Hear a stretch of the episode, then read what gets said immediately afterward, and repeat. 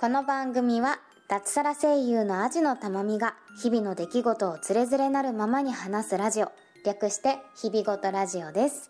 こんにちはアジのたまみです。まず最初に皆さんにお伝えしておきたいことと言ったら先週から聞いてくださってる方はもしかしたら気にしてくださってるかもしれませんがドラえもんの牧場物語購入しておりません。はい耐えきりました。ちょっとねいや欲しかったんですよ。本当に買おうかと思ってたんですよ。もうむしろ気になりすぎちゃって YouTube で実況動画を上げてる人のね動画を見たりなんかしちゃったりしてアブさんっていう方のを見ているんですけどそれぐらいすごく気にして欲しいってなっていたんですけれどちょっとね予想外に出費があったことが分かったりして。ねえちょっと旦那さんによるお給料の使い込みが発覚したんですね簡単に言うと。家庭の事情なんですけれど。その金額がねなかなかちょっと予想以上に大きかったりとかしてなので今回はちょっとググッと耐えて見送っているという状況でございます。はいそんなね世知辛い話からスタートしましたが。えっとですね先週ですね梅酒をつけました。しそを育てたりネギを育てたり梅酒をつけたりおばあちゃん化が激しいなっていう感じなんですけどぬか漬けつけたりとかね。好きなんですよそういうのが。憧れもあったりして。初めてかな梅酒つけるのは。梅ジュースはね子供の時に小学校でやったりとかしましたよね。あと普通に実家でもやったりはしたんですけど梅酒は今回初めてつけました。何ミリぐらいのだ？1リットルは入らない？500ミリリットル？ぐらい入るのかな？の瓶をちょっと買ってきまして青梅を買ってきてそれを日本酒でつけてみている感じです。なんかうんはるか昔の記憶だけど梅ジュースをつけた時って梅にこうフォークでブスブス穴を開けて氷砂糖と一緒にポイって突っ込んだみたいな覚えがあったんですけどなんか作り方の本見ても梅に梅酒の場合は梅に穴を開けても開けなくてもどっちでもいいみたいな感じで書いてあってどっちにしようかなって迷ったんですけどちょっと試しにちょこっと開けてみようかって話になってそれをこうちょっと開け始めたんですね。竹串で開け始めたんですけどでその途中にでふと気づいてしまったんですけどこう「てんてんてんてん」って穴が開くとブツブツブツブツブツって感じになるんじゃないですか。うん点の集合体といいますか？でそれがその瓶の中に入る梅の全部にくっついてるわけじゃないですか。私ブツブツ恐怖症なんですよ。ブツブツというか集合体というかあのハスの実とか本当にダメなんです。毛穴の画像とかもちょっと苦手で子供の頃はそんなことなかったんですけど多分ハスコラ見たのが原因だよなーって気もするんですけど本当にあのハスの実とかああいうプツプツとか水玉模様も正直ちょっとダメな時ありますね。ドット柄とかも。でこれ恐怖映像なんじゃないかってことに途中で気づきまして3つぐらい穴開けてあとは全部穴開けてないっていう状態でつけましたね。本当あのブツブツ気持ち悪くないですか？でただ気持ち悪いなら全く触れないんですけどなんだろうこれ私一周回って好きなのかなって思うんですけど見てうーって言いたいんです。なんかなりたいみたいな。なんか 怖いもの見たさじゃないけど。もう一周回って好きなんですかねこれは。もう見ていいってなりたいみたいなのもあるんですけどさすがにちょっと食欲がなくなりそうだったので23個でやめておきました。3ヶ月ぐらいで浸かるのかな？どんな感じになるのかすごく楽しみに今からしています。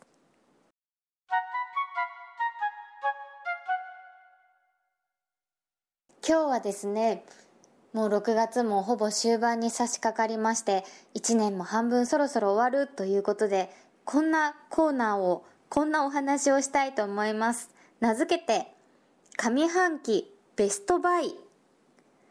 はい物欲にまみれたこんなコーナーをしてみたいと思います。よくベストバイってね年末とかによくツイッターとかでも見かけますよね。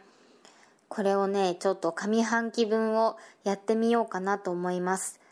ベストバイとは言いましたが12345 5個紹介したいかなと思います。ではまず1つ目。えー、こちらは第4回放送でもお話ししました日傘ですね。サンバリア100というメーカーの日傘でございます、えー、詳しくはね第4回の放送を聞いていただければと思うんですけど遮光率が100%の日傘で本当に日陰を歩いているかのようになる素晴らしい日傘でしかも3年とかでその機能が失われないという日傘でね。あのこれは本当に買ってよかったです。今のところそろそろ30度を超える日なんかも出てきましたが全然暑くなく快適に過ごしております。詳しくはぜひ第4回を聞いてください。続きまして2つ目が犬印本舗さんのフェアリーバスローブチュニックです。はい。ワン。なんか私がラジオ撮り始めると急に犬が吠え始めるのは彼なりになんかおしゃべりしているんですかね。普段ね全然吠えないで寝てるのに撮り始めるとなんかバウバウ言うんですよね。構ってほしいのか。喋ってるのかどっちかだと思うんですけど。はい、えー、購入したのがですねこのバスローブチュニックというものなんですけど皆さんはお風呂上がりってどんな風に過ごしてますか？私はですねうーん嫌なんですよ。すぐ洋服を着たりパンツを履いたりするのが。なんかこう嫌じゃないですか？お風呂上がりすぐ洋服着るのって。で実家の時もそうだったんですけど多分ね父も母もそうだったし妹もそうだったんですけどうちは実家は1階にお風呂場があって私の部屋は3階にあったんですけどお風呂を出たらバスタオルで体を拭いて髪の毛も拭いてそのまま髪の毛をくるくるくるってそのバスタオルでまとめてですっぽんぽんのまま自分の部屋まで戻るっていうのがごめんなさい、えー、戻るっていう感じだったんですけれどもちょっともういい年齢になってきましてそれじゃダメだなって思ったのとちょっと以前とある方とお話しした時にそれはちょっと引くわみたいなね ないわみたいな ことをね言われたっていうのがずっと残ってましてとはいえバスタオルをこう巻くと髪の毛からポタポタと水が垂れる。それが嫌で頭を別のタオルで拭くってなると今まで1枚で済んでたバスタオルが2枚になる。うん。っていうのでまあどうしようかなと思ってた結果まあお風呂上がりに着る何かを買おうってなったんですね。でバスローブってなるとちょっとなんだろう。バスローブのイメージあのホテルのバスローブみたいな分厚くてかさばってでなんかちょっと生乾きの匂いとかしそうだし清潔感清潔に保つの難しそうだし洗濯するのも大変そうだなっていう感じだったのとあと逆にバスワンピースってなるとちょっと可愛すぎるなんかキャミソールの長いみたいな形だったりとかうんするしちょっと可愛すぎるしどうしようかなって思ってた時にちょうどいろいろ検索してて出てきたのがこの犬印本舗さんのバスローブチュニックだったんですけどこれはですねあのマタニティのお母さんたちとかあとお子さんを育てながらこう自分をこう拭いたりとか服を着たりとかする間もないお母さんたちがね多分着るものなんですけどだからね胸元も結構下の方まで開くようになっててでそこからすぐ授乳ができたりっていう形の ものなんですけれども長さがねフードもついてるし長袖だし膝下まであるしでなんかしばらくこれでいても寒かったりもしないし速乾性がすごくある素材でこれにしようとなりまして可愛いねこうピンクのものもあったのでそれをね購入しました。これがねすごく気に入ってこれのおかげで私は無事に入浴後すっぽんぽん生活から無事に卒業することができました。うん。だからこれ着たまま全部スキンケアとかもできるしボディオイルとかも全部塗り終わってからやっと改めて着替えられるって感じになってでその頃にはその吸ったはずの水分ももう乾いてるぐらいの素材でこれはねとってもおすすめです。ちょっと聞いてる男性の方ははてって感じだと思うんですけどこれはとってもおすすめです女性の方には。でも多分皆さんそんなすお風呂上がりすっぽんぽん族は少ない気がするな、うん、この間ね話して話した感じでも少ないのかなと思いますがこちらは私はとっても良かったです。えー、3つ目。ほうきです。ほうき。小学校の掃除の時間とかで使ってたようなほうきです。うちはそもそもですねなんだなんていうんだっけコードレス。コードレスのうちはそもそもコードレスの掃除機で全部部屋の掃除をしていたわけなんですけどコードがないのにもかかわらずそれすらちょっと重く感じるように なってきてしまったんですね。しかもうちって床が今結構白い感じの素材なのでそのせいでちょっとほこりが落ちてたりとかちょっと髪の毛が落ちてるだけですっごい目立つんですよ。だからねなるべくこまめに掃除機とかクイックルワイパーとかかけたいんですけどやっぱりなんかちょっと腰が重かったりとかしてあと本当に端の方が多分ダイソンとかだったらそんなことないのかもしれないんですけどうちにある掃除機は多分そこまでのものではないので本当の端の端とかのゴミが取れないんですね。でそんな時にほうきを使おうと思ってもう全部ほうきで吐くんです。家の中をもう端の方とかも全部あと掃除機の入りにくい隙間とかも含め全部吐いてゴミを集めてちりとりの代わりに掃除機を使うっていうのにしてから本当に掃除が楽になったし楽しみになりました。うん。これだけ楽だと毎日本当にパパッとやることができるしクイックルワイパーみたいにこうその後に取り替えたりとかそういうのも必要ないしで本当にパパパッとできるのですごく良かったなって思ってます。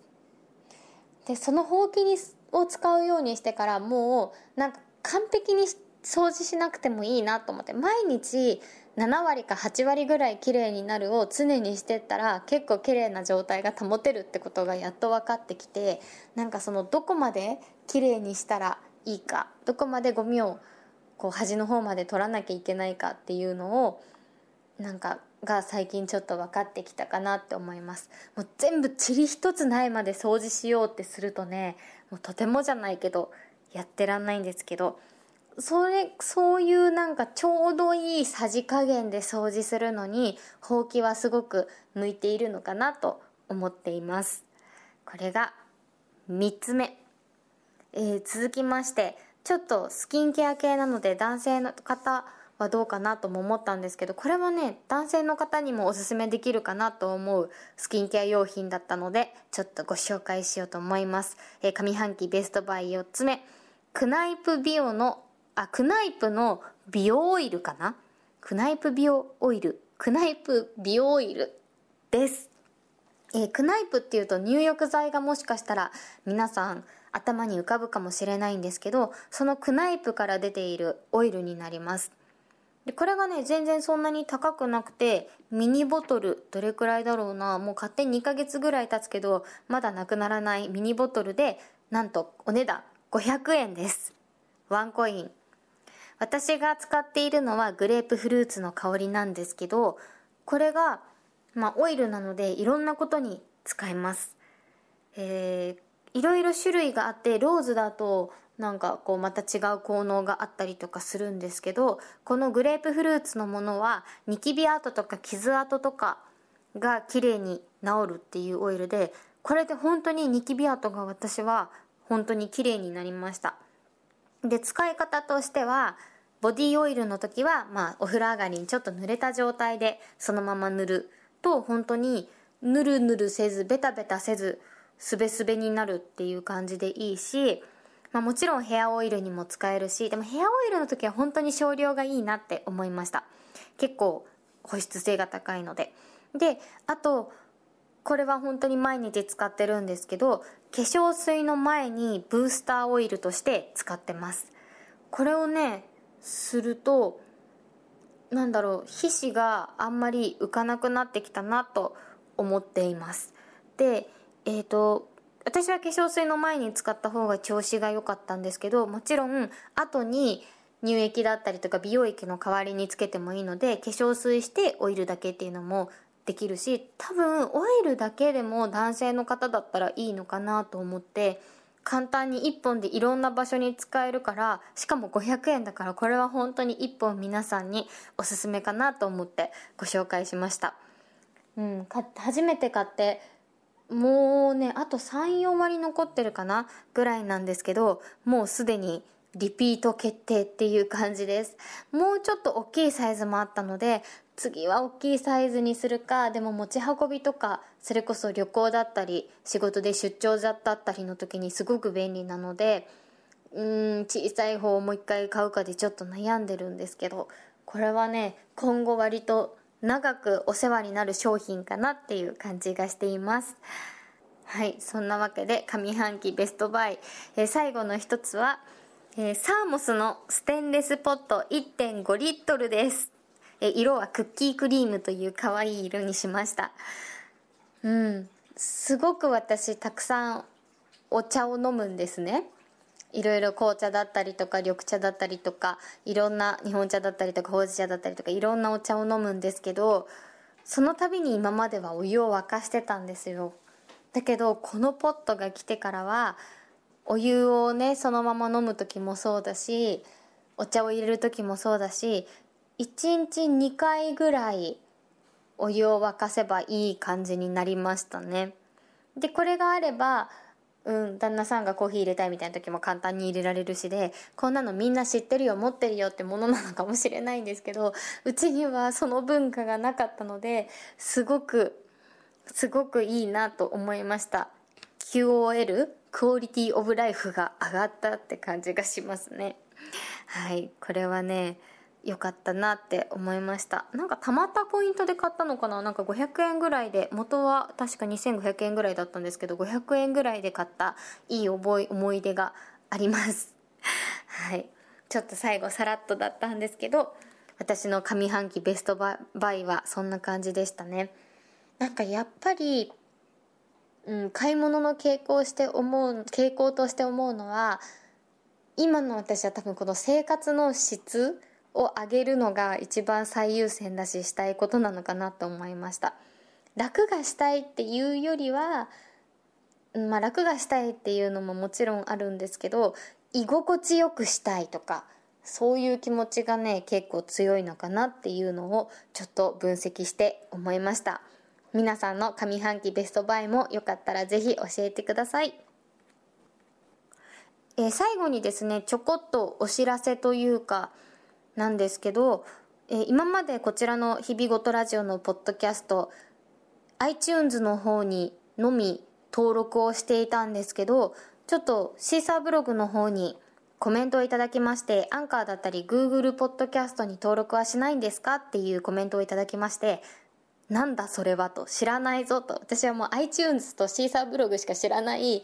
あの超アナログ人間だったのでそれでいそいそと調べましてえー、アンカーに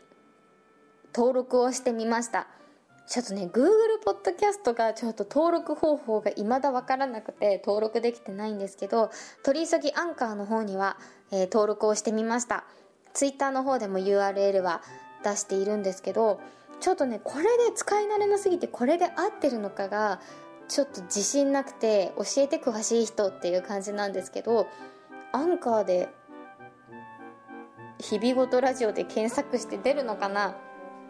もし出ないよこれじゃ違うよっていう感じでしたらぜひ教えていただけたらとっても助かります、えー、なんとかね Google ポッドキャストとかいろんなところにちょっと登録をして皆さんに聞いてもらいやすい形にしていけたらなっていうのは思っているので、あのー、ちょっと見ておかしかったらぜひ教えてください。すいませんが、よろしくお願いします。それでは今回もお付き合いありがとうございました。アジのたまみでした。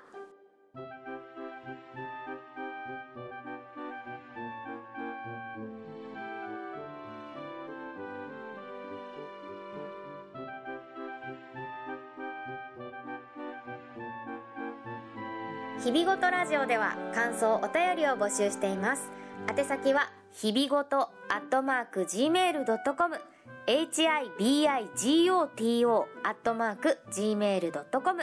またはブログのメールフォームからもどうぞ。